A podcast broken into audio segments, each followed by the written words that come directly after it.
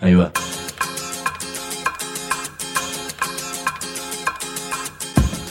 La Vaca es una colecta de recursos, es una cooperativa de trabajo, es una página web, un periódico mensual, una editorial, una cátedra, un bar. Es lo que necesitamos crear para ganarnos la vida y perdernos la obediencia de vida. La Vaca es comunicación, ida y vuelta. Ahí va. Decimos no te calles, decimos como se te cante, como te salga, como puedas. Decimos para que escuchen los que te dicen, vos no digas ni mu. Ahí va. Sigue la suscripción a la revista Mu, tanto en la versión digital como en papel, para que la recibas directamente por correo en tu casa. En tiempos complicados como estos, siempre es un buen plan tener que leer. Y de una de las notas que hicimos en Mu, justamente, surge este viaje al cual hoy te quiero invitar. Lincoln, provincia de Buenos Aires, un lugar en el que productores y productoras, vecinas y vecinos se largaron a hacer agroecología, campos de la zona pampeana sin venenos y con resultados asombrosos. Vamos a hablar con ingenieros agrónomos, productores, con Eduardo Sardá, que es uno de los motores de toda esta movida. Todo en un programa que te muestra cómo la matriz productiva argentina podría ser totalmente diferente a la del monocultivo, los transgénicos y los pueblos fumigados. O sea que este tal vez es un viaje al futuro, a la agricultura que se viene. El medio de transporte es una cooperativa que se llama La Vaca, así que para subirte a esta aventura hay una contraseña de apenas dos palabras. Decimo. Hay comunicadores, periodistas, escribas, locutores, editorialistas, opinólogos, denunciadores, mobileros, columnistas, conductores, especialistas, interpretadores. Mejor decir mu. Empieza el viaje a Lincoln, provincia de Buenos Aires. Daniela Rumi nos va a hablar de Conciencia Agroecológica, un grupo asesorado por el ingeniero Eduardo Sardá. La charla es en el medio del campo. Estamos en Decimú, hoy es un programa que no tiene estudio, o, o, mejor dicho, el estudio es sobre un campo agroecológico, ese es el piso, no hay paredes, salvo el horizonte, y tenemos un cielo lindísimo acá en Lincoln, provincia de Buenos Aires, y estoy con Daniela Rumi. Daniela, me tenés que contar qué fue esta cuestión que han organizado ustedes del, eh, en pro y en fomento de la agroecología. Bueno, buenos días, eh, gracias por estar. Eh, nosotros somos un grupo vecinal eh, de personas comunes, que es un grupo interdisciplinario y que se forma por la necesidad de, en una instancia, cuando con mi esposo vamos a, al nacimiento de Renama en Rojas, eh, convocados por los disertantes, ni siquiera sabíamos que se iba a formar la red de municipios, y, después empezamos a hacer recorridas y quedamos contactados con gente en relación a la agroecología, la necesidad de compartir con, nuestros allegados en nuestra localidad. Y bueno, ahí mm, hay mucha gente que, que, se sintió también en esta misma resonancia y, y empezamos a organizarnos, eh, a estar en contacto con Eduardo, eh, a ir a capacitarnos a Guaminí, eh, hicimos una diplomatura en Trenquelauquen y bueno, empezamos a trabajar también en el área de educación. Eh, desde las aulas, con hay muchas docentes, porque yo soy docente, entonces... Eh, ¿Docente de qué materia? Yo soy docente de biología y de química. Bien. Y es un contenido de la agroecología que está eh, dispuesto en los diseños curriculares, así que es muy fácil adaptarlo, no solo en las áreas naturales, sino también en las sociales o en la económica. Así que bueno, ahí estamos. ¿Y cuánta gente se ha reunido? Eh, alrededor del grupo? Eh, nosotros, digamos, la gente que está trabajando en el grupo de manera constante somos alrededor de 10 personas. Eh, gente de la familia, amigos, eh, personas que están dentro del área de agraria, digamos, si se dice, y personas que jubiladas, eh, interesadas por la salud, por la alimentación, por el bienestar social. y después contamos con un gran grupo de productores que explotó en, en la decisión de, de transitar la agroecología. Algunos están en un camino de transición y otros eh, comenzaron eh, de manera directa a trabajar agroecológicamente, que son eh, más de 20 personas entre productores y profesionales, que a su vez ellos tienen sus reuniones para trabajar. Profesionales queremos decir ingenieros agrónomos. Ingenieros agrónomos, técnicos. Conciencia agroecológica, el nombre del grupo que reúne esta variedad sí, Sí, es muy variable y muy dinámica. Sí. Y entonces, esos campos ya empezaron a trabajar. Por ejemplo, estamos en, uno de ellos, en de Santiago, sí. Y, ya empezó a hacer ese trabajo. Y para vos, en el tiempo que llevan así con el grupo, ¿qué sensación te da lo que han ido avanzando? Es una felicidad, una plenitud y nos vamos eh, asombrando todos mutuamente. Eh, ellos empezaron, eh, si se quiere decir, desde los libros empezaron haciendo las cosas mal porque mm, empezaron sembrando a destiempo, cuando nadie les decía que, ya podían sembrar en esta época la vicia, o sea que ya cumplen un año de un ciclo, eh, y, no con mucha expectativa, ¿no? Eh, pero convencidos. Y la verdad que los resultados nos asombran a todos. Eh, muchos productores empezaron experimentando mm, de manera eh, autodidáctica, digamos. Hacían cosas que a ellos les parecía, eh, aunque decían yo hice las cosas mal, no nadie me dijo, ningún agrónomo me lo aconsejaba, eh, pero bueno, empezaron quizás haciendo pruebas en pocas hectáreas y, otros, como Santiago, que tiene muchísima experiencia, o, el matrimonio Vesco, ya se largaron con todo ellos. ¿Y qué fue lo que a vos, Daniela Rumi, te enganchó con este tema? ¿Qué fue lo que te llamó la atención como para poder largarte algo que no era encima tu actividad específica? Eh, no, pero son mis orígenes. Yo me crié en el campo. Eh, mi papá, en realidad ya mis abuelos eran tamberos, después la actividad tambera eh, decae en, en, el pueblo y mi papá trabajando de encargado en el campo. Yo nací en el campo hasta los 18 años que me fui a estudiar docencia a la ciudad. Eh, me considero campesina, viviendo en una ciudad. Eh, siempre consideré que mi estadio en la ciudad es transitoria. De hecho, con mi esposo pensábamos irnos a vivir al campo y cuando mm, empezamos a decir, bueno, vamos a ver, nos encontramos con esto de que ya no era saludable vivir en el campo. Y en mi vida particular, eh, yo viví la transición en carne propia, donde desaparecieron los apicultores, donde el productor chico fue no fue convencido, fue obligado en muchas situaciones a, trabajar la tierra de esa manera. Entonces, mi vivencia personal. Eh, yo recuerdo crisis enormes, mujeres encadenándose las tranqueras porque les liquidaban los campos, se los remataban. Entonces, claro, la opción económica que brindaba la soja transgénica era una forma de salvataje.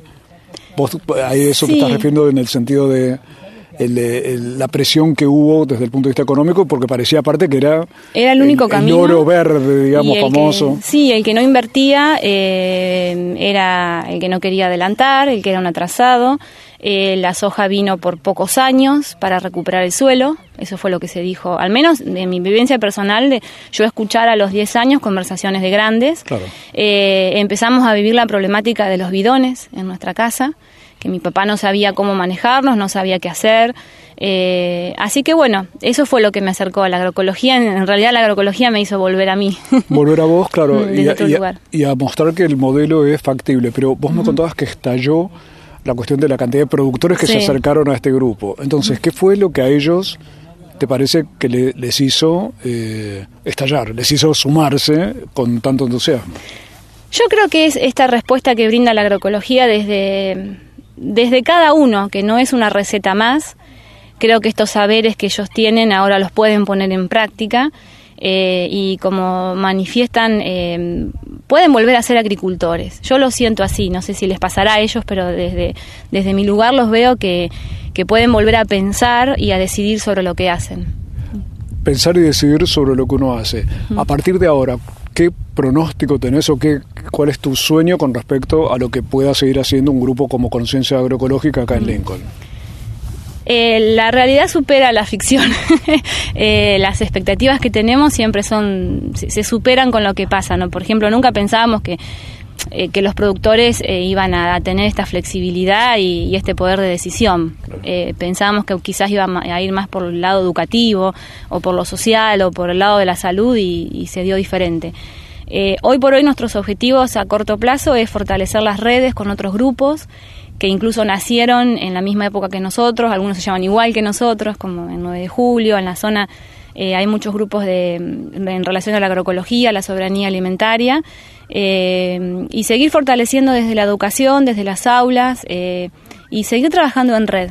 Ese es el, objetivo del grupo, contactarnos cada vez con más gente para fortalecernos y trabajar en red. Era Daniela Rumi, una de las fundadoras de Conciencia Agroecológica, y escuchemos ahora a un ingeniero agrónomo, Marcelo Calles, que se dio cuenta del riesgo que corría él mismo con los agrotóxicos y que piensa que la agroecología significa también una salida laboral ver los cultivos en ese momento, ver los cultivos que se venían haciendo en la agroecología eh, fue, o sea, fue mucho más, más importante que todas las palabras que me podían estar diciendo, eh, todas las veces que él me decía, pero que así se puede hacer. Vi los cultivos y a partir de ahí me entusiasmé y dije, no, o sea, yo lo veo a, la agroecología hoy en esta zona y para mi profesión lo veo como eh, algo muy importante en cuanto al cuidado de suelos, este, al cuidado del ambiente en general, sin contaminar y por otro lado lo veo como una salida laboral para mí. Claro. Eh, y por otro lado por mi salud, porque yo hoy eh, el 80% de mis trabajos son de agricultura tradicional, vivo de eso, no lo puedo dejar, pero yo me estoy exponiendo continuamente a los agroquímicos. Es más, yo recorro los lotes, eh, nosotros hacemos recorridas semanales, una vez a la semana recorremos todos los, los campos. actualmente tengo eh, menos aproximadamente 12.000 hectáreas de, asesoramiento y monitoreo. 12.000. 12.000, sí. Eh, de las cuales 9.000 mm, son de agricultura eh, continua. y yo me estoy continuamente exponiendo al recorrer esos lotes a, los agroquímicos, al efecto de los agroquímicos. Y ahí no hay buena práctica que valga, parecería. Y.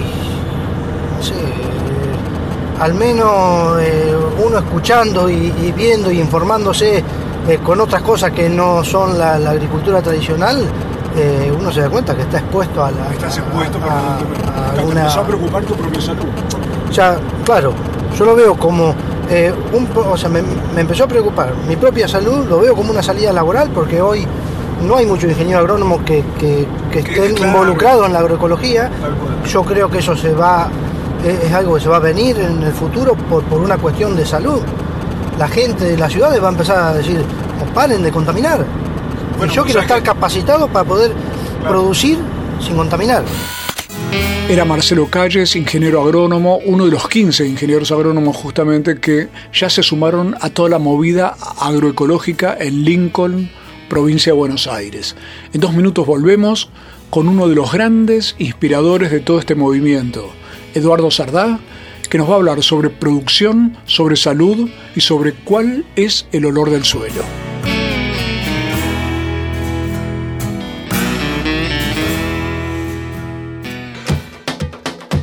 Sin conservantes, sin químicos, sin fecha de vencimiento. Decimu. www.lavaca.org. Decimu.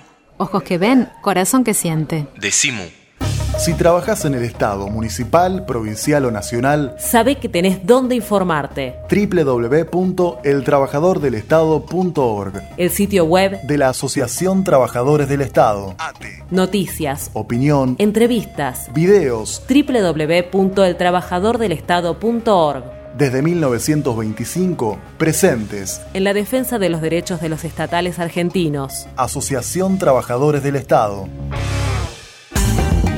La Vaca Editora. Nuestros libros tienen orejas y corazón. Escuchan y laten. La Vaca Editora. www.lavaca.org.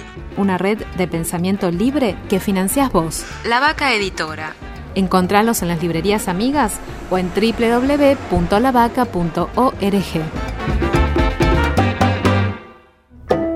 Decimu. Decimu.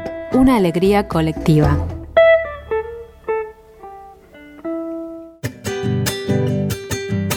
Estamos en Decimú al aire libre, hoy es un Decimú a cielo abierto, no hay techo en este estudio porque estamos mirando un día muy lindo con algunas nubecitas y estoy con Eduardo Sardá en medio de un campo agroecológico en Lincoln, provincia de Buenos Aires, donde estalló esta posibilidad de que cantidad de productores se sumen a, la cuestión agroecológica, a encarar un modo distinto de producir y de trabajar y de vivir. Ahora, Eduardo, ¿qué pasó acá en Lincoln para que ocurriera semejante cuestión?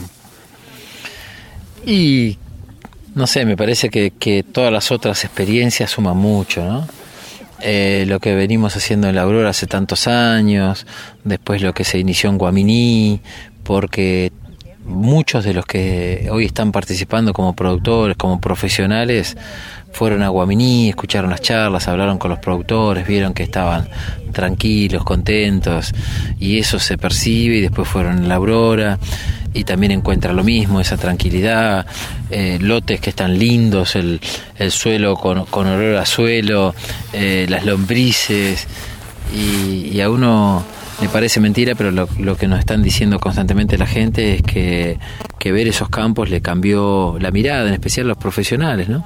Los profesionales, que eh, estamos hablando de ingenieros agrónomos, como en tu caso, que sos un ingeniero agrónomo, que a la vez te estás cruzando con otros ingenieros agrónomos que no tenían aparentemente mucha noción de toda esta posibilidad agroecológica, porque lo que hacían era volcarse al tema de fumigaciones. ¿Cómo se logra ese cambio o qué está pasando para que empiece a ser cada vez más, eh, más relevante esa posibilidad de, hacer las cosas de un modo diferente? Claro, nosotros en, en la facultad, en casi todas las facultades, nos forman con una agricultura que tiene un modelo que artificializa mucho, que genera mucha dependencia en la compra de insumos.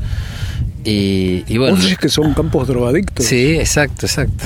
y porque muchas veces dicen que que estos serían remedios y yo, para mí, uno toma un remedio pues, esperando curarse y después no toma más los remedios. en cambio acá, cada vez, en todos los campos en Argentina, cada vez se usan más, más agroquímicos. Entonces, no pasa por una cuestión de, de un remedio, sino pasa por una cuestión de adicción. ¿Pero por qué se usan más? Y porque cada vez este, se artificializa, el suelo está menos vivo, entonces hay que darle más para obtener los mismos rendimientos.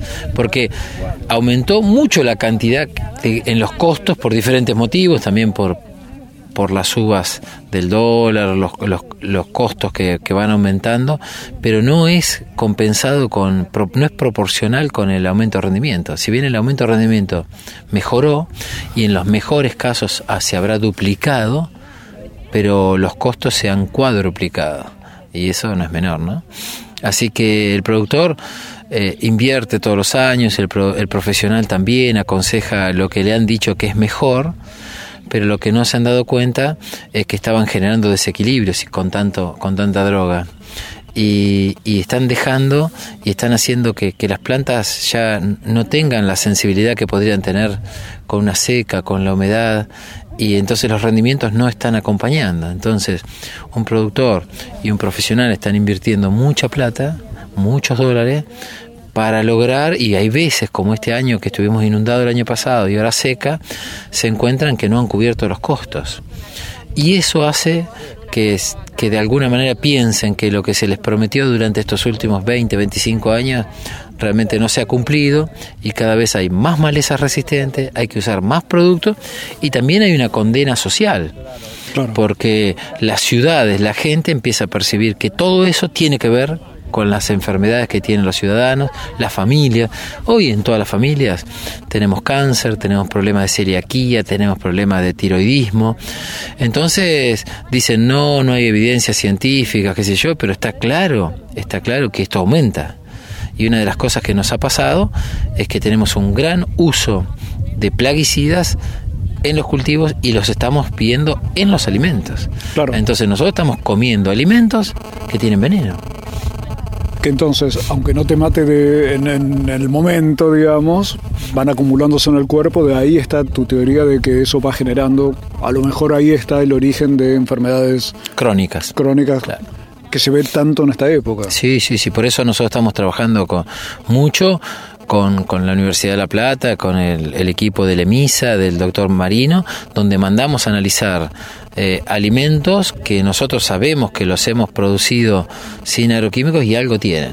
Y ni hablar de los campos que usan, tienen mucho más. Y ni hablar los suelos, tienen mucho agroquímico, plaguicida. Y el aire y el agua. Y después nos vinculamos con los médicos, como Damián Berseñaz y como como otros médicos de los cordones frutihortícolas y eso, y, y, la cantidad de, enfermedades que ven, por ahí se, nota mucho más en esos casos cuando son empleados y eso que están expuestos, tienen problemas dermatológicos, ese tipo de cosas, pero cuando vamos a, a las poblaciones grandes, hay un aumento grande, grande de, de enfermedades crónicas. ¿no? Una cuestión, ¿cuántos eh, grupos están formando la RENAMA, que es la red de municipios y comunidades que fomentan la ecología, que es otra de tus inspiraciones, digamos?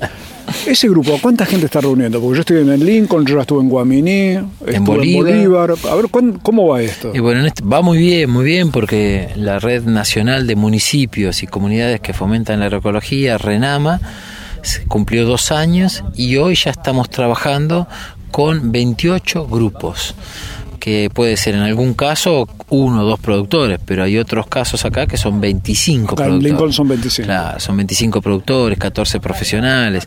O sea que te decía, son 28 grupos, estamos en 7 provincias de la Argentina, estamos en Uruguay también, o sea que dos países y trabajando con unas 12 instituciones científicas, ¿no? Quiere decir la Universidad de La Plata, el EMISA, el INSA, las Cátedras Libres de Soberanía Alimentaria, ahora se suma la Universidad de Río Cuarto, la Defensoría del Pueblo de Río Cuarto, y bueno, próximamente vamos a hacer un lanzamiento en julio importante con muchos municipios de Córdoba, ¿no? Así que se incorpora fuertemente Córdoba, está Santa Fe, está Formosa, estamos haciendo un cambio curricular con el Ministerio de Educación de Formosa de todas sus escuelas agropecuarias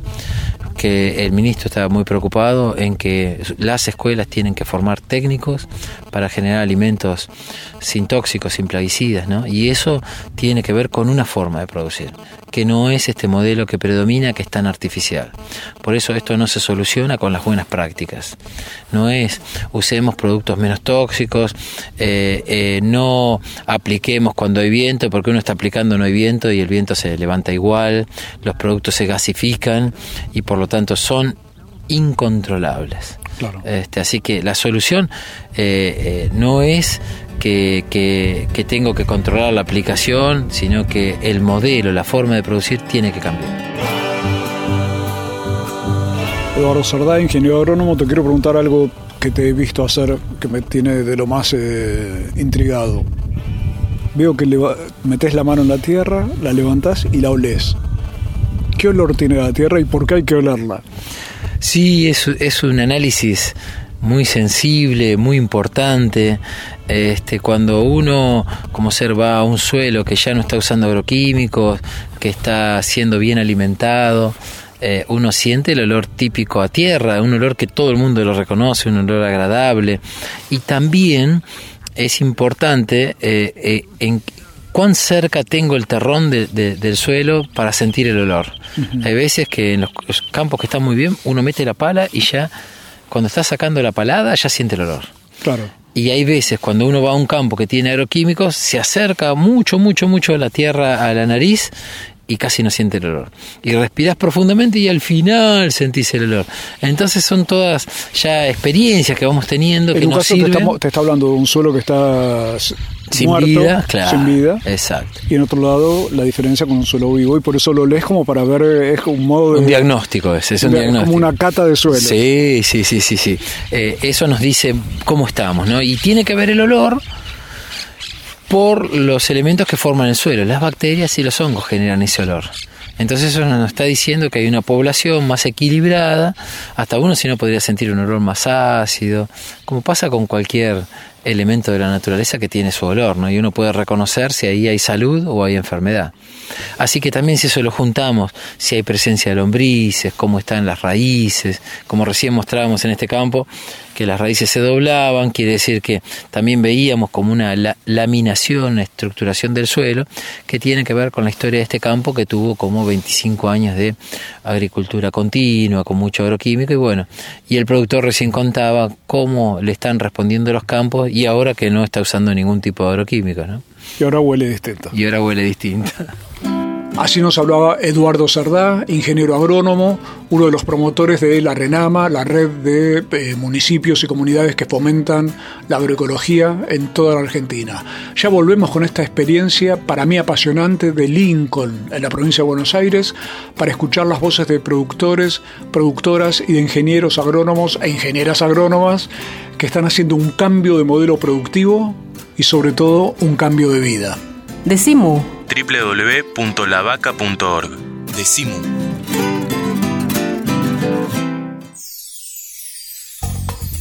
El Sindicato de los Trabajadores de las Telecomunicaciones, pluralista, democrático y combativo. Nuestra página web www.foetrabsas.org.ar. Si sos telefónico, sos de Foetra. Cuando sea grande, quiero creer. Creer que es posible otra comunicación, otra información, otro periodismo, otra participación. Creer que es posible poder. ¡Poder! Eso es ser grande para nosotras. Creer que es posible un medio social de comunicación libre, plural, autónomo. Eso construimos todos los días y por eso editamos 400.000 ejemplares mensuales. Construimos presente Construimos futuro. Por una ley de fomento a las revistas culturales e independientes de Argentina, más comunicación, más democracia. www.revistasculturales.org Decimu. www.lavaca.org No adivinamos el futuro, creamos el presente. Decimu.